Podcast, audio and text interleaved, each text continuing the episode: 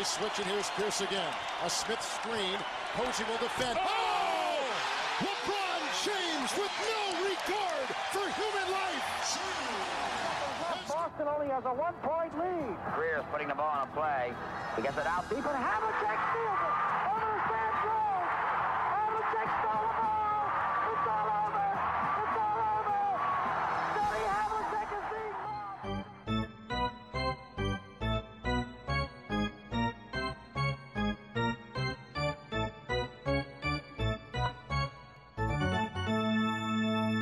Olá, Quedas.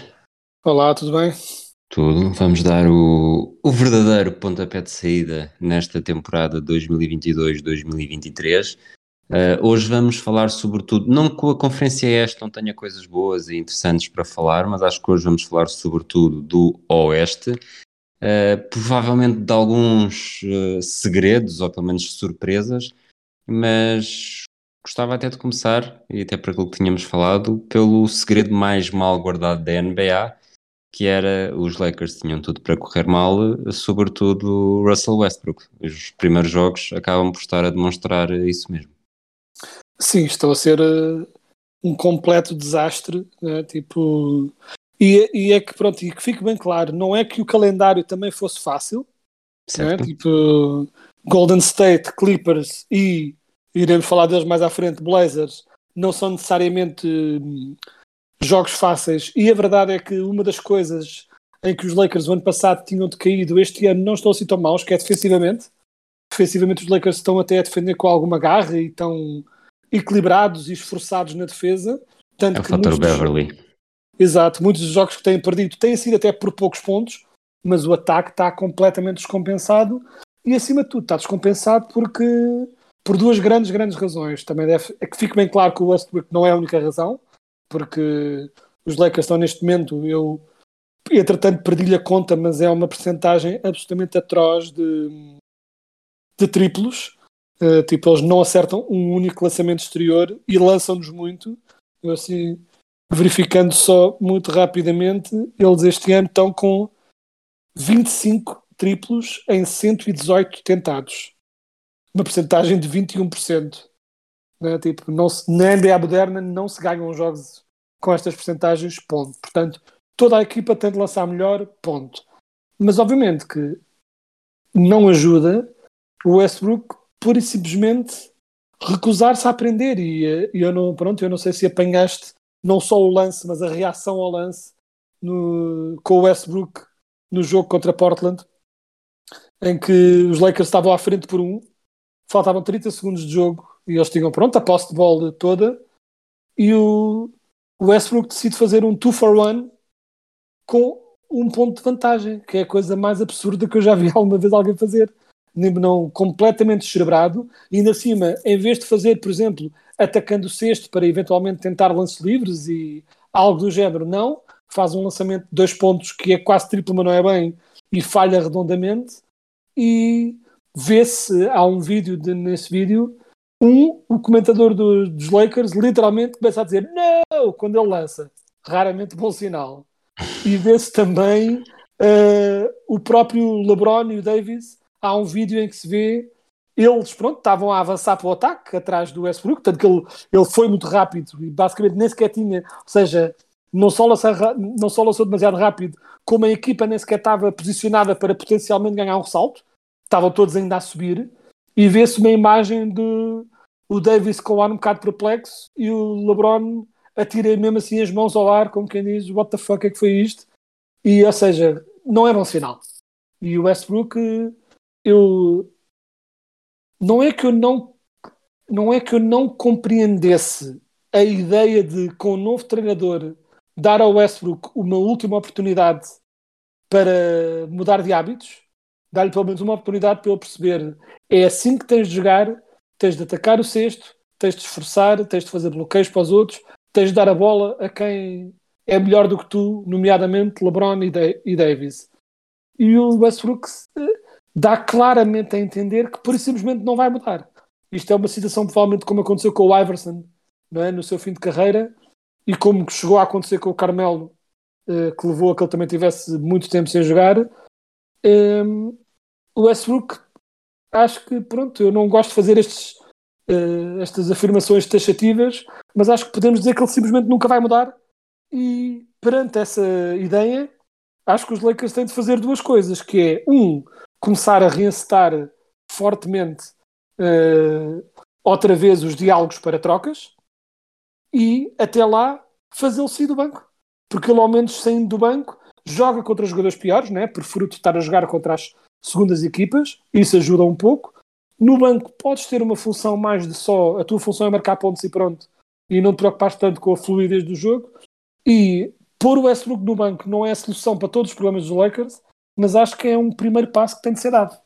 Mas achas que há futuro para o Westbrook da NBA? Eu, obviamente que há futuro para o Westbrook da NBA, porque há sempre equipas que continuarão a ver nele, uh, mas não seja alguém para, para angariar adeptos.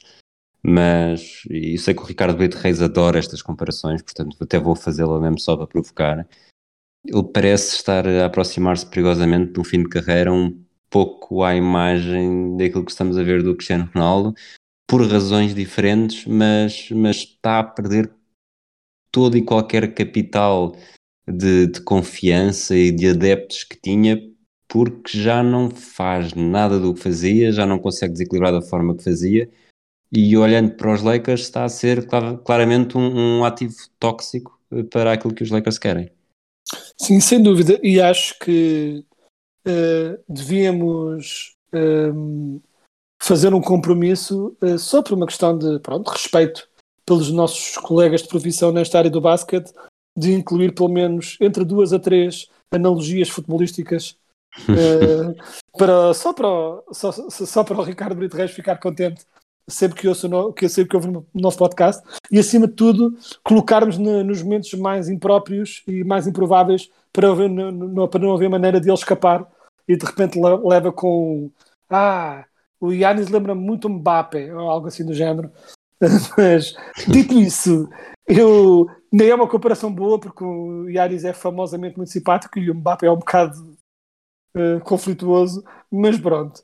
Um, se calhar o Neymar é que é mais tipo o Kyrie Irving. e agora pronto, peço, peço desculpa, Brito Reis, vamos, vamos avançar.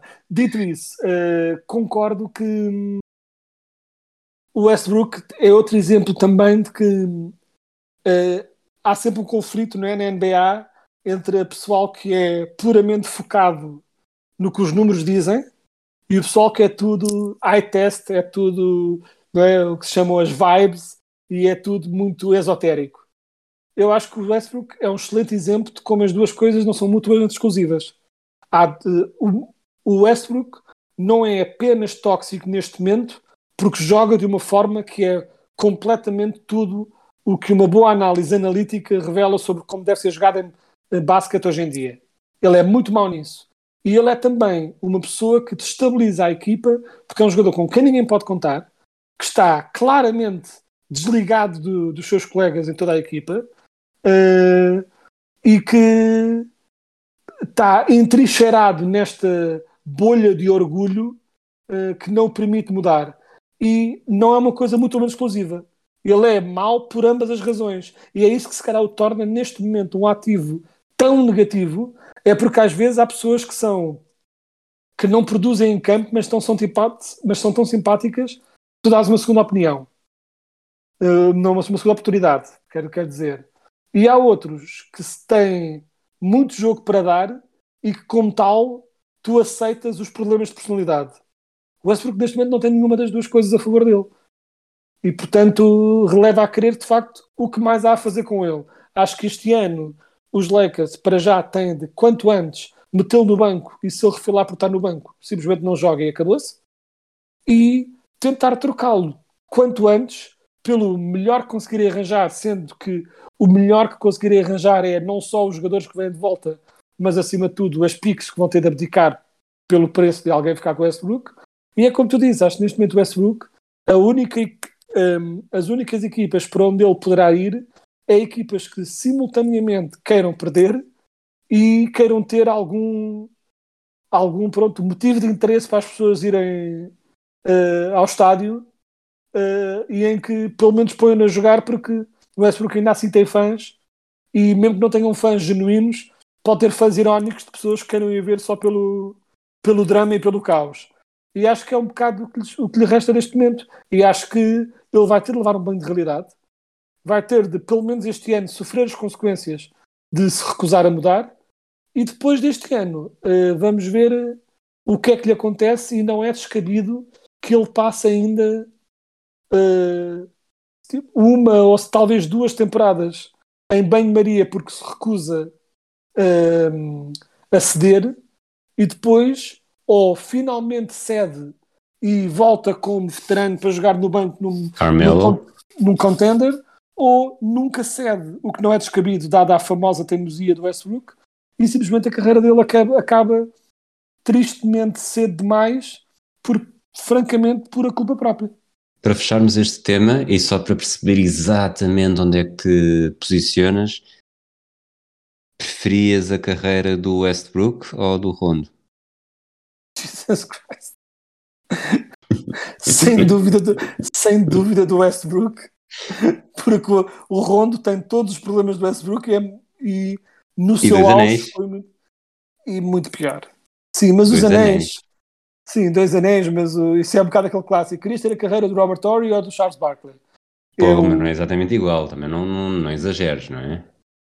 O, Ro- O Rondo, o Rondo é Rondo- muito mais, está muito o Rondo, mais próximo. O Rondo do- está do- muito mais próximo. Não, o Rondo está muito mais próximo do Ori do que o Westbrook está longe do, do Charles Barkley. Ainda assim, o Westbrook foi MVP. Se mereceu ser ou não, ainda é o que é. Mas o Westbrook, durante algum tempo, foi um dos melhores jogadores da liga. O Rondo nunca teve num top 20 sequer. Porra, em Portanto, 2011, 2012 não, era, não estava no top 20 da liga? Hum, Estás a ser muito injusto e eu vou, vou passar de tema porque isto não, não quero, não quero ganhar, não quero que sejas meu inimigo. Exato. Mas, mas vai ver os números de 2011, 2012 e, e, e diz-me se não concordas que o Rondo era. eh, Aliás, o Rondo era o melhor, era o melhor jogador daqueles Celtics em 2011, 2012 e os Celtics tiveram um jogo de, de chegar à final da NBA. Se isso não chega para top 20, não sei. Mas pronto, não me quer chatear. Diz, diz. Uh, só a última coisa. Um, alguma vez, na tua opinião, o Chelsea Billups foi um jogador top 20? Sabes que eu já apanhei o Justin Phillips muito. uh, Ou seja, não Não. apanhava muito NBA nessa altura. Isto era só para dar um exemplo no sentido de Chelsea Blues também era o melhor dos Pistons que foram campeões. E, no entanto, não era top 20. Os Celtics, na altura em que o Rondo se tornou o melhor dos Celtics, também foi, vamos ser sinceros, para algum declínio dos veteranos. Tipo, vamos ser totalmente honestos. Não, tipo, o Garnett e o Pierce e o Ray Allen já não eram os mesmos quando o Rondo ascendeu a melhor dos Celtics. Houve um equilíbrio, houve uma subida do Rondo e uma descida deles também. né? Tipo, portanto, há que ter. eh, o Rondo em nenhum momento foi melhor do que um Garnett no seu prime ou do que um Pierce no seu prime. Eu não sei, não sei se não concordas, mas, eh, mas pronto. Bom, vamos Mas avançar. pronto, vamos avançar, vamos avançar. Os Lakers são uma das equipas que, à hora que gravamos 22 e 28 de 26 de outubro de 2022, ainda não têm triunfos, 0 vitórias, 3 derrotas, tal como os Sacramento Kings. No Oeste, já agora, a única equipa que ainda não ganhou são os Orlando Magic. E ainda assim, muito rapidamente, em poucas palavras, está a valer bem a pena porque o, o Banquero é, é, é money in the bank, Carroll, não é? Ah, nice. Bom, ass- assim sim se nota que arrancou a temporada, porque já faltava uma, um bom clássico pan, pan de Rui Silva. Ah, mas, sem dúvida, e é estranho esta temporada do- dos Magic, que é, ah, em algumas previsões que eu via, os Magic eram colocados naquele campo dos que iam fazer o tanking né, pelo Embanyama. Eu não concordava, achava que para o melhor e para o pior a equipa estava construída para ser um pouco melhor do que isso este ano. Não ainda incríveis, mas melhores. Curiosamente, estão em último toda a liga neste momento. Uh, né, porque tem quatro jogos e, e quatro derrotas. Uh, só que é, pronto, é estranho dizer isto, mas há problemas na equipa sem dúvida e a falta de bases é notória. Uh, o jogo de bases está muito inconsistente ainda este ano, também por falta do- dos mesmos. Mas a verdade é que eu continuo a ter. hum, eu olho para o frontcourt e fico com eh, ideias positivas, pronto, com impressões positivas. Gosto muito do Wendell Carter, gosto do Wendell Carter Jr., gosto muito do Franz Wagner, apesar de alguma inconsistência neste arranque, e acima de tudo, o Paulo Banquero é de facto incrível. Ele já se tinha tornado o primeiro rookie a ter eh, três jogos seguidos com pontos com 20 pontos ou mais eh, para começar pronto, a sua carreira na NBA, neste momento já vai com 4. Ou seja, todos os jogos que ele continuar a ter 20 pontos ou mais serão para aumentar um recorde que é dele. E de facto, o que se nota no banqueiro é que ele é. Ele de facto é um jogador. É, ele tem as skills e ele é um jogador muito grande, com um grande corpo, mas que se mexe muito bem, ataca ao cesto, dribla, lança tanto parado como em pull-ups, em movimento, uh, ataca ao cesto, ele tem uma percentagem de idas à linha de lance livre impressionante para um jogador tão jovem, né? por norma os rookies não têm o benefício do apito, mas ele não deixa outra oportunidade, outra hipótese que não ter esse benefício, porque ele de facto ataca ao cesto como um veterano e ele de facto joga como um veterano. Nunca ninguém diria que estamos a falar de um rookie. Né? Se alguém visse os Lakers a jogar e não soubesse absolutamente nada sobre uh, que, né, os jogadores e quem é de que ano ou coisa assim, uh, muito provavelmente diriam que o Banqueiro era um jogador de terceiro ou quarto ano e nunca um rookie. Um rookie de 19 anos. Exatamente. Mas vamos falar então do Oeste, que era essa a ideia. Uh, uhum. Se falarmos das equipas que ainda não têm vitórias, uh, as equipas que ainda não têm derrotas no Oeste são só os Bucks, mas os Bucks têm só dois jogos feitos. No Oeste, uh, a única equipa com, com 4-0, Portland Trail Blazers. E depois vamos juntar aqui duas equipas que estão com 3-1. uma ganhou os primeiros três, perdeu o último, os Utah Jazz. Outra perdeu o primeiro e ganhou os últimos três, os San Antonio Spurs. Temos aqui uns Blazers que estavam, diria, uh, naquela fileira do não é carne nem é peixe daquilo que nós estávamos à espera, mas uh, os, Jazz, os Jazz e os Spurs falámos no último episódio como duas equipas claramente uh, que estariam a olhar para o draft. O que é certo é que, pelo menos por este início, estão a enganar bem. Sim, sem dúvida. E é, e é de facto o que é engraçado, o que se calhar isto mostra também é o poder da, da motivação e de não ter nada a perder, da ausência de pressão. E principalmente num arranque de época em que algumas equipas às vezes começam um bocadinho perras, estão ainda a testar coisas, e uma equipa como a Utah Jazz, que não tem perspectivas nenhumas uh, este ano, estão a jogar completamente descomplexados, também por terem perdido as suas, as suas, as suas duas estrelas que eram um bocado os centros polarizadores da equipa, jogam um basquete muito equilibrado, muito em equipa. Uh, Will Hardy, o treinador dos Jazz, está a fazer um belíssimo trabalho nesse sentido. Mas a verdade é que eles jogam, vê-se que jogam descomplexados. E isso nota-se, tem-se refletido. Não só um, é que reflete-se numa defesa que está a meio da tabela, que era algo que presumia-se que nunca fosse acontecer, considerando que perderam é? A única razão porque os Jazz eram remotamente aceitáveis na defesa no passado era por ter o Gobert, porque todo o resto da equipa defendia muito mal e o Gobert até certo ponto safava a coisa. Um, e, com, e eles estão este ano improvavelmente meio da tabela. E também estão razoavelmente por volta de meio da tabela, um bocadinho para cima, em 11, em offensive rating. Ou seja, estão uma equipa muito equilibrada que partilha a bola. Há jogadores que estão a ter oportunidades para brilhar que antes nunca tinha tido e estou a aproveitá-las. O Laurie Markkinen uh, está a ser um belíssimo exemplo disso. O, o, Jordan Clarkson, por norma, era sempre só um jogador do banco e este ano está a poder ser titular e também está a atacar essa oportunidade com tudo o que tem. Obviamente que eu acho que não vai durar, tanto que mais não seja que não acho que a equipa tenha a intenção de que dure, e até porque os poucos veteranos que ainda restam, eh, pessoalmente considerando que até estão a jogar bem, vão estar na mira para serem trocados também. Não é? Haverão equipas interessadas em ter o Conley, em ter o Jordan Clarkson. Ou seja, acho que mais tarde ou mais cedo vai acontecer. Não, se, não acho que seja para durar, mas é sem dúvida bonito se ver uma equipa que joga coesa e com pronto, e em conjunto. E acho que é, mostra um bocadinho uh, os resultados do Jazz mostram muito bem a importância também, o quão importante é a tática e a motivação para um conjunto de jogadores com talento comparativamente mais reduzido, ascender e mostrar-se melhor do que isso. Diz-me uma coisa, já que falámos do Ricardo Brito Reis, não podemos não falar do Nuno Aguiar. Achas que teremos o Nuno Aguiar no final da temporada uh, a defender acerrimamente Danny Ainge como o executivo do ano? Uh, é possível, é possível, porque eu acho que tudo, tudo depende. Se o, Danny, se o Danny Ainge é muito simples, não sei se é no final do ano, depende da definição do final do ano. depende uh, se eles conseguem a pico número um. Eu acho que este ano era lindo que o executivo do ano fosse para a equipa que conseguisse a pico número um.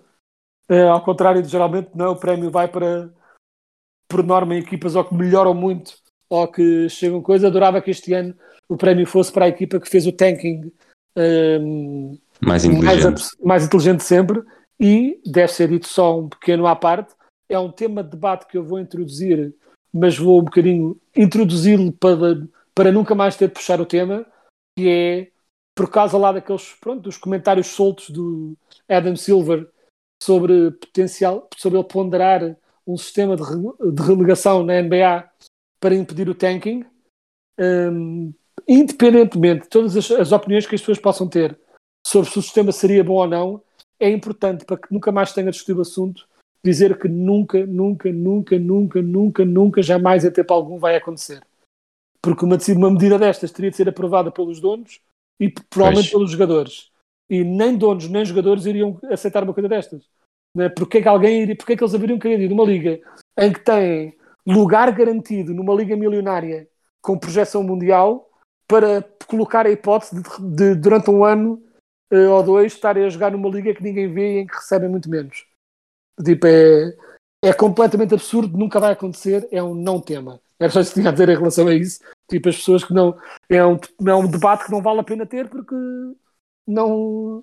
Simplesmente nunca vai acontecer. Porque os donos nunca iriam aceitar e se os donos não aceitam, acabou-se a conversa. Tipo, essas coisas é, é muito simples. Mas pronto. Mas sim, mas pronto, era só a parte que eu queria fazer em relação aos tankings desta vida. Para, para concluir, este episódio vai ser um bocadinho mais curtinho, portanto já chegámos um bocadinho à conclusão que, apesar deste início de Spurs e Jazz, é, é insustentável, não, não, não vai dar sim, para muito. Sim, mas eu não, falei tanto, eu, eu não falei tanto dos Spurs, mas a situação é semelhante. É, e os Spurs também, um, porque deve ser dito que os Jazz, a coisa curiosa é que derrotaram Denver, Minnesota e Pelicans, três equipas mais fortes e com aspirações este ano, e depois perderam com os Rockets, e, o, e os Spurs também foi uh, também ganharam a Philadelphia e Minnesota, ou seja, foi assim um bocadinho. Mas mais vezes os Spurs estão exatamente na situação e os Spurs nem sequer têm assim tantos federantes para mandar embora, talvez o Jacob Pearl, mas tipo, não mais do que isso. Uh, portanto, mais tarde ou mais cedo irão começar a perder. Mas de facto, os Blazers é uma situação diferente e podes uh, abordar, uh, dizer o que ias a dizer, peço desculpa. Não, é realmente os Blazers chegaram, nós falámos no início da temporada como uma equipa que, que estaria ali no limbo e este arranque, parecendo que não, já é um excelente impulso para, para tornar os Blazers. Eu vou dizer que, que provavelmente se chegarem ao sexto lugar e fugindo, chegar aos playoffs diretamente fugindo ao play-in, já, já não é mau.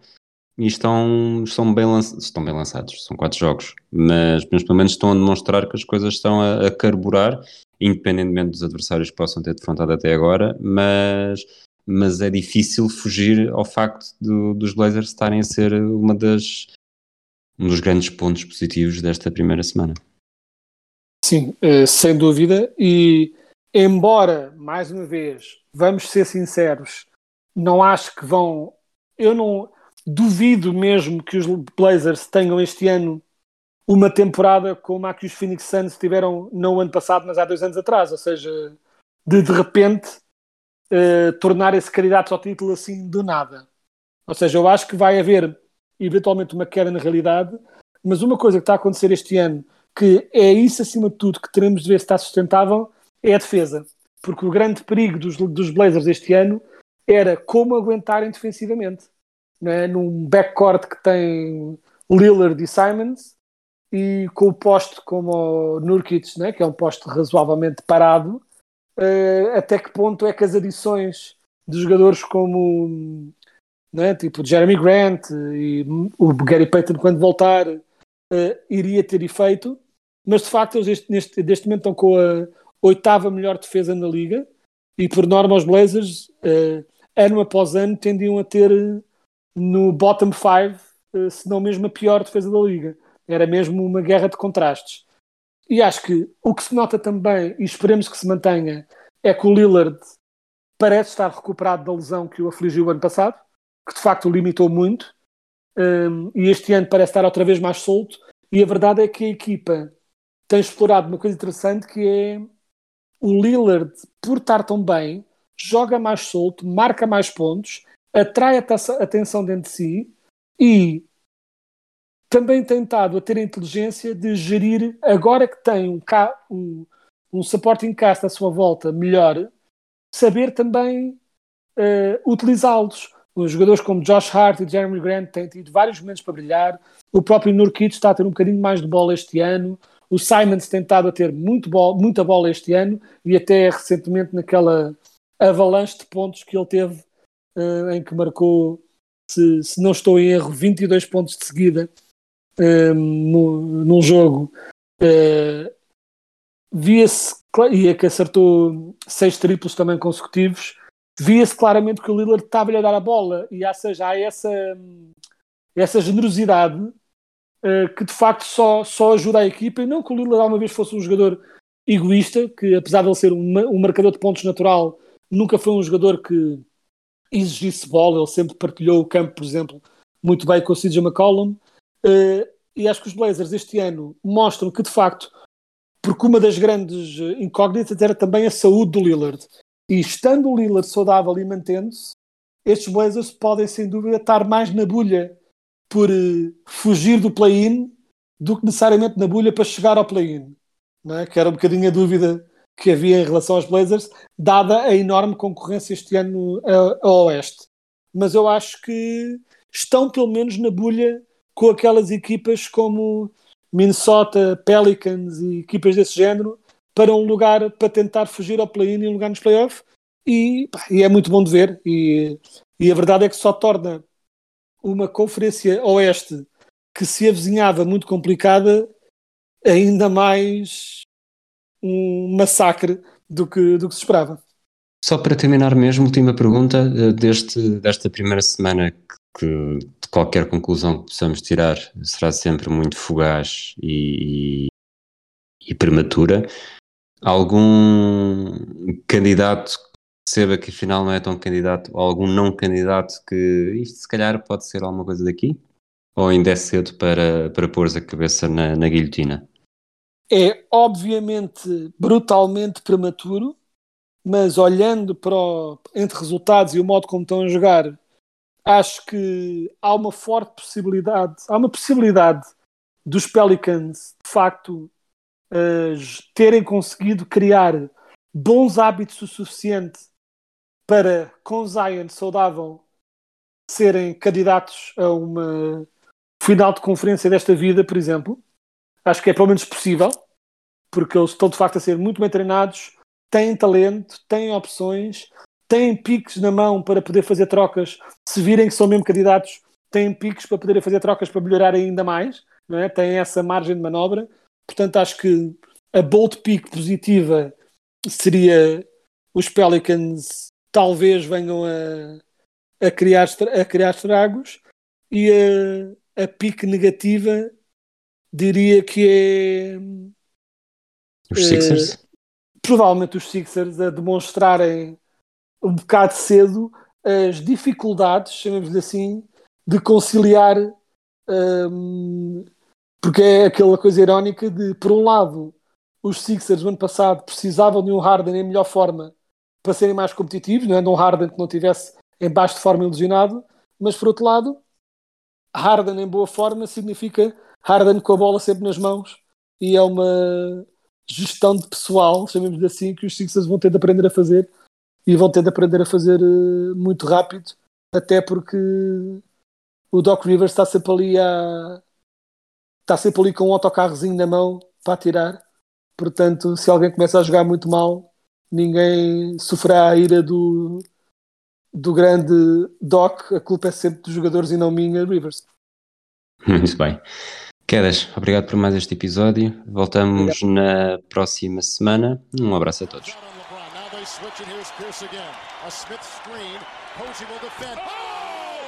LeBron James with no regard for human life. Boston only has a one-point lead. Greer's putting the ball on a play. He gets it out deep and Havlicek steals it.